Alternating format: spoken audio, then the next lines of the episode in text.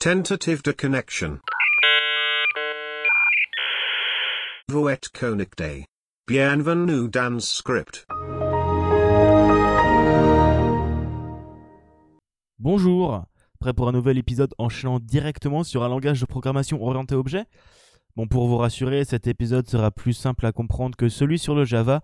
En effet, on va parler d'un langage qui a été pensé pour être beau et simple, entre, entre guillemets, hein. j'ai nommé le Python. On commencera par voir un peu ses caractéristiques par rapport aux autres langages. Après ça, on va voir un petit peu son histoire et pourquoi il a été créé. Et ensuite, on verra un petit peu comment il fonctionne.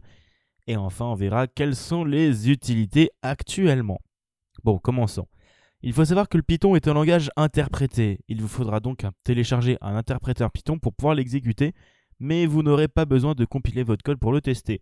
C'est un langage orienté objet, mais contrairement au Java où tout est classe, ici on n'a pas forcément besoin de faire des objets pour coder.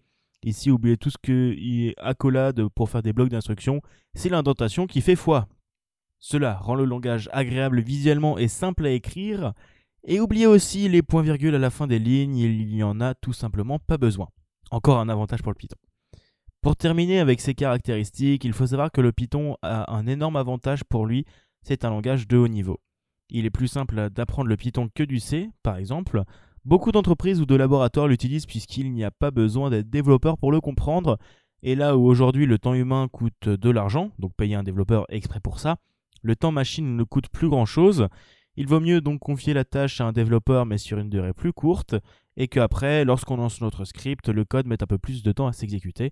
Mais on reviendra sur euh, quelques outils liés à la recherche à la fin de cet épisode. Au final, je pense que vous aurez compris que le Python est donc un langage utilisé pour faire du script, comme prototyper de petits projets ou quand on n'a pas envie de s'embêter avec un langage plus compliqué. Enfin, voici un peu les spécifications de ce langage. Il est temps de parler un peu de son histoire. Il a été créé par Guino von Rossum à la fin des années 1980. Il travaillait à l'époque sur le système d'exploitation Amoeba, mais certaines tâches étaient complexes à exécuter via le Bourne Shell. Alors pour ceux qui ne sont pas Linuxiens, le Bourne Shell est un terminal de commande qui permet, via ses commandes, d'appeler des programmes. C'est un terminal très répandu sous Linux puisqu'il y a pas mal de fonctionnalités très utiles, mais je ne vais pas trop rentrer dans les détails ici, ce n'est pas l'objectif. Bref, revenons à Python. Guido a donc voulu inventer un langage de scripting pour interpréter les commandes. Et il a voulu s'inspirer du langage ABC, que je ne connaissais pas, je vous avoue. Hein. Il a commencé par travailler dessus en 1989 pendant son temps libre, nommant le projet Python en référence au Monty Python. Si vous ne connaissez pas les Monty Python, allez regarder Monty Python Flying Circus sur Netflix, c'est une pure merveille d'humour absurde british. Au fur et à mesure du développement, les membres de l'équipe d'Amoeba commencèrent à adopter le Python, et la première version publique du langage, la 0.9.0, sortie en février 1991.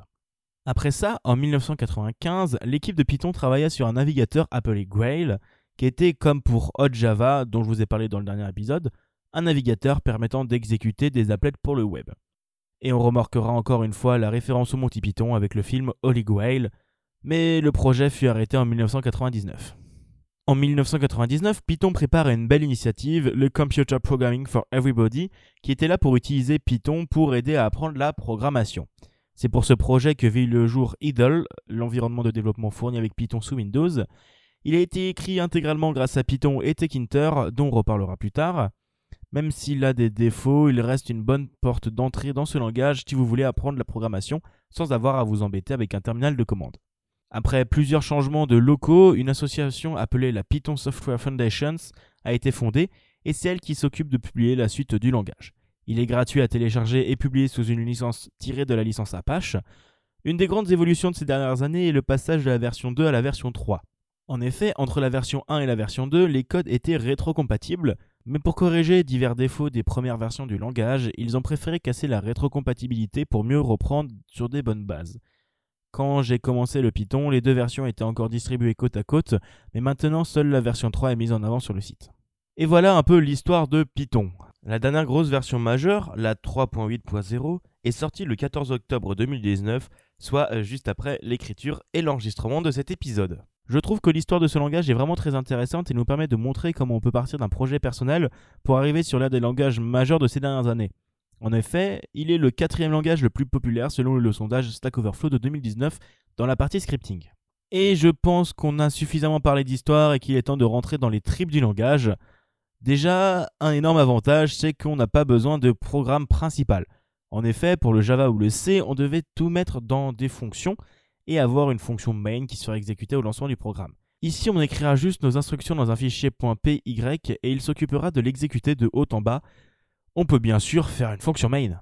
En parlant de fonctions, comment est-ce qu'on les crée? Eh bien, on utilise le mot-clé def suivi du nom de la fonction et entre parenthèses des paramètres. Ici, ce n'est pas comme en C ou en Java, peu besoin de typer ses paramètres, tout comme ses variables, et à ne pas oublier de terminer la ligne par deux points. En effet, comme je vous l'avais expliqué, dans le Python, il n'y a pas d'accolade ou autre pour créer des blocs d'instruction. Ici, c'est l'indentation qui compte.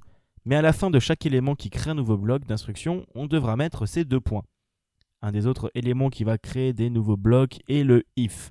En effet, et encore heureux, il est possible d'utiliser if pour créer des conditions dans votre programme. Il suffira d'utiliser if, la condition euh, sans parenthèse obligatoire, encore dans cette idée de rendre le code lisible, et un double point à la fin. Et ensuite, toutes les lignes s'exécutant sous ce if, vous allez les indenter. Et même si vous n'utilisez pas le Python, normalement vous devriez avoir ce réflexe puisqu'il rend quand même le code beaucoup plus lisible. Il y a aussi bien sûr les instructions else et else if qui peut être comprimé en elif. Après avoir parlé des structures de contrôle, il est temps de passer aux boucles, non?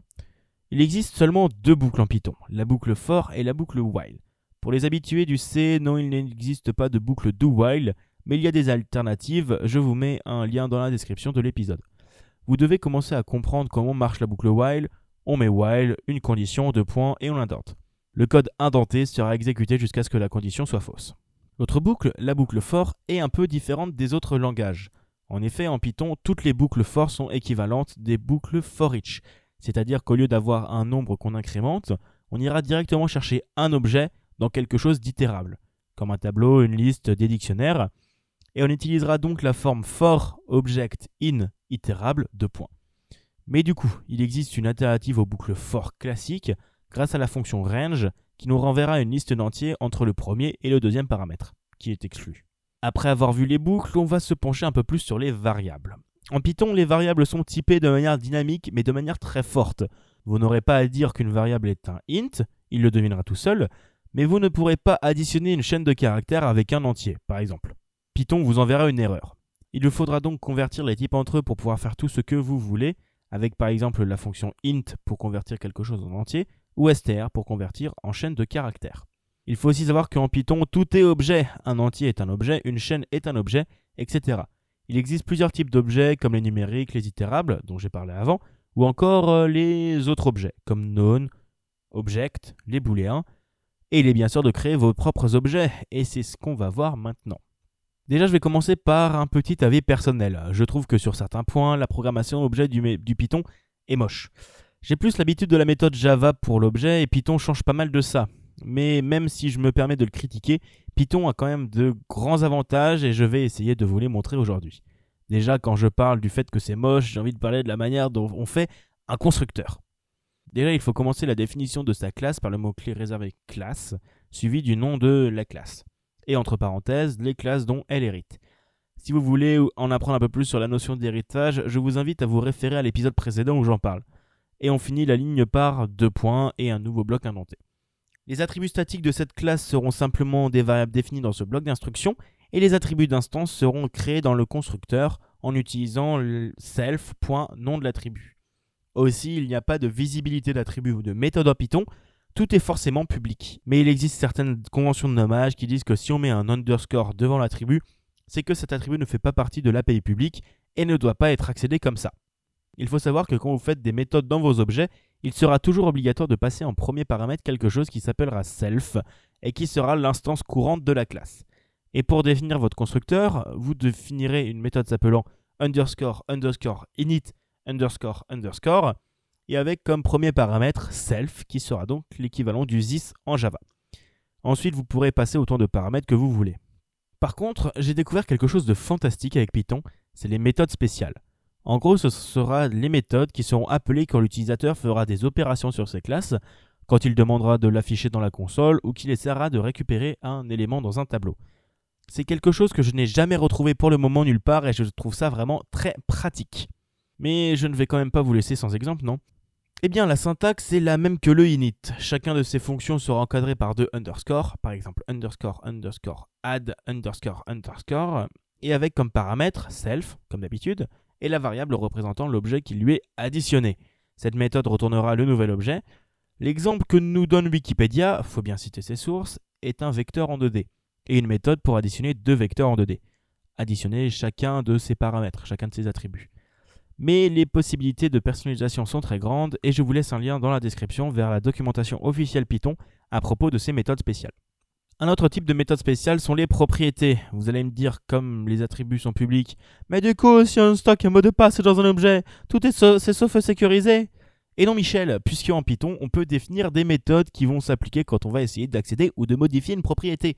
On pourra les appeler comme on veut, mais on dira à Python que ce sont des propriétés en utilisant la méthode nom de la propriété égale property, parenthèse, nom de l'accesseur, virgule, nom du modificateur. Et Python les appellera automatiquement quand on essaiera de faire ma classe, point, de la propriété. Il existe encore deux autres, mais on va en rester là pour le moment. Et pour être tout à fait honnête avec vous, lors de mes recherches pour cet épisode, j'ai découvert ça, et le Python a gagné un grand nombre de points dans mon estime. À la base, j'étais resté sur euh, non, c'est moche, le constructeur comme ça. Et depuis, j'ai envie de m'y remettre. Et parce qu'il y a quand même beaucoup de choses à faire. Bref, il est temps de finir l'aperçu de ces langages en parlant de comment créer des méthodes statiques et comment instancier ces classes. C'est un peu plus complexe de faire des méthodes statiques. Elles vont se définir comme des méthodes d'instance, mais au lieu de passer self comme premier argument, on passera l'attribut CLS, qui est la classe en elle-même. Pour le moment, c'est une simple méthode où on a changé le paramètre, et pour dire à Python qu'on est bien sur une méthode statique, on utilisera la méthode incluse directement dans le langage, classe méthode, qui prend en paramètre la méthode et renvoie la méthode convertie. On fera donc quelque chose du genre ma méthode égale classe méthode parenthèse ma méthode. Et pour finir cet aperçu du langage, comment est-ce qu'on crée une instance de classe? C'est tout simple, il suffit de mettre le nom de la classe, parenthèse, et les paramètres du constructeur dedans. C'est vraiment très simple. Voilà qui conclut cette présentation du langage. J'ai décidé de plutôt l'orienter vers la programmation orientée objet, puisque je trouve que, au-delà de sa simplicité, c'est une des plus grandes forces du langage. Mais pour éviter de faire un épisode de 20 minutes indigeste, et en parlant de choses que j'ai jamais expérimentées, j'ai décidé de passer sous silence pas mal de choses, en vrac, les décorateurs, comment créer nos propres itérables, ou encore les métaclasses. Bref, mon script fait déjà pas loin de 6 pages, il est donc temps de finir cet épisode en parlant un peu des utilités de Python. Déjà, comme je vous l'ai dit au début, Python est actuellement très utilisé dans le monde professionnel, puisque même s'il est plus lent comme c'est un langage interprété, il est très rapide à exécuter et coûte donc moins pour payer un développeur. Il est aussi beaucoup utilisé dans le domaine de la recherche, puisqu'il est très lisible et de haut niveau. Par exemple, le moteur PyTorch permet d'utiliser Python pour faire du machine learning. Je n'ai pas encore eu le temps de l'utiliser, mais ça a l'air très intéressant. Le lien est dans la description pour ceux que ça intéresse. Python est aussi utilisé dans d'autres domaines comme le développement web avec le moteur Django, D'après ce que j'en ai lu et retenu, c'est un moteur de site web très rapide et simple à mettre en place. Je ne l'ai pas encore essayé, je reste fidèle à Node.js, mais il a l'air vraiment agréable à utiliser. Également pour ceux qui veulent se lancer dans la programmation de jeux vidéo, il y a Pygames ou encore RenPy, qu'on peut étendre avec du Python. Pour information, Doki Doki Literature Club a été fait avec RenPy, ce qui montre bien la puissance du moteur. Si vous voulez créer une interface graphique, on ne sait jamais ça peut être utile, vous pouvez utiliser le module Tekinter, adapté de TK pour créer vos propres interfaces graphiques. Et en parlant de modules, Python permet d'inclure des modules dans vos projets, comme dans beaucoup de langages, et inclut même un gestionnaire de paquets appelé pip. Et enfin, il faut peut-être parler de, je pense, l'utilité la plus grande de Python, l'éducation. Et je parle en connaissance de cause, Python fut l'un des premiers langages que j'ai appris et que je l'ai vraiment utilisé. Il fait partie des programmes en France à propos de l'informatique, et beaucoup de profs l'utilisent, et même en DUT, enfin jusqu'à l'année dernière dans le mien, on apprenait les bases de l'algorithmique grâce à celui-ci. Et maintenant, certaines calculatrices, les dernières TI par exemple, le supportent en plus du TI basique. C'est vraiment le langage que je conseille pour s'initier à ce monde si on a envie, et il existe plein d'endroits pour l'apprendre, comme FranciOI ou Open Classroom. Les liens sont dans la description. Et enfin, peut-être que vous connaissez le vidéaste Micode. Eh bien, dans sa dernière vidéo, où il programme avec Amixem, les robots de DJI utilisent le Python en arrière-plan tout comme le robot Cosmo qui est aussi beaucoup utilisé dans l'apprentissage de la programmation. Et voilà, c'est la fin de cet épisode. Ce sera sûrement le plus long épisode que j'ai fait pour le moment, mais je voulais vraiment montrer que le Python était un bon langage. J'ai appris moi aussi des nouvelles choses et ça fait du bien. Maintenant, il est temps de conclure tout ça. Le prochain épisode portera sur un langage de balisage que j'aime beaucoup, le Markdown, histoire de décompresser un peu. Au niveau du rythme de publication, j'essaie de sortir au moins un épisode par mois. Celui-ci en comptera peut-être deux en fonction du temps euh, que j'ai pour l'enregistrer, mais ça me semble une bonne période de publication. Et en novembre sortira sûrement un épisode bonus où je ferai une interview d'un développeur pour parler un peu de langage de programmation avec lui. Et voilà, il est temps de finir cet épisode. Dans la description, vous trouverez comme d'habitude toutes mes sources et plein de liens pour en apprendre plus. Je voulais encore une fois remercier les personnes qui m'ont aidé à relire ce script pour éviter que je dise des conneries. Si vous voulez, comme d'habitude, vous pouvez me retrouver sur Twitter, Bigaston, et j'ai remis au goût du jour mon Kofi, donc si vous voulez me soutenir financièrement, vous pouvez me soutenir là-bas sur co-fi.com slash bigaston. Et en vous souhaitant une bonne journée, je vous dis à la prochaine. Allez, salut.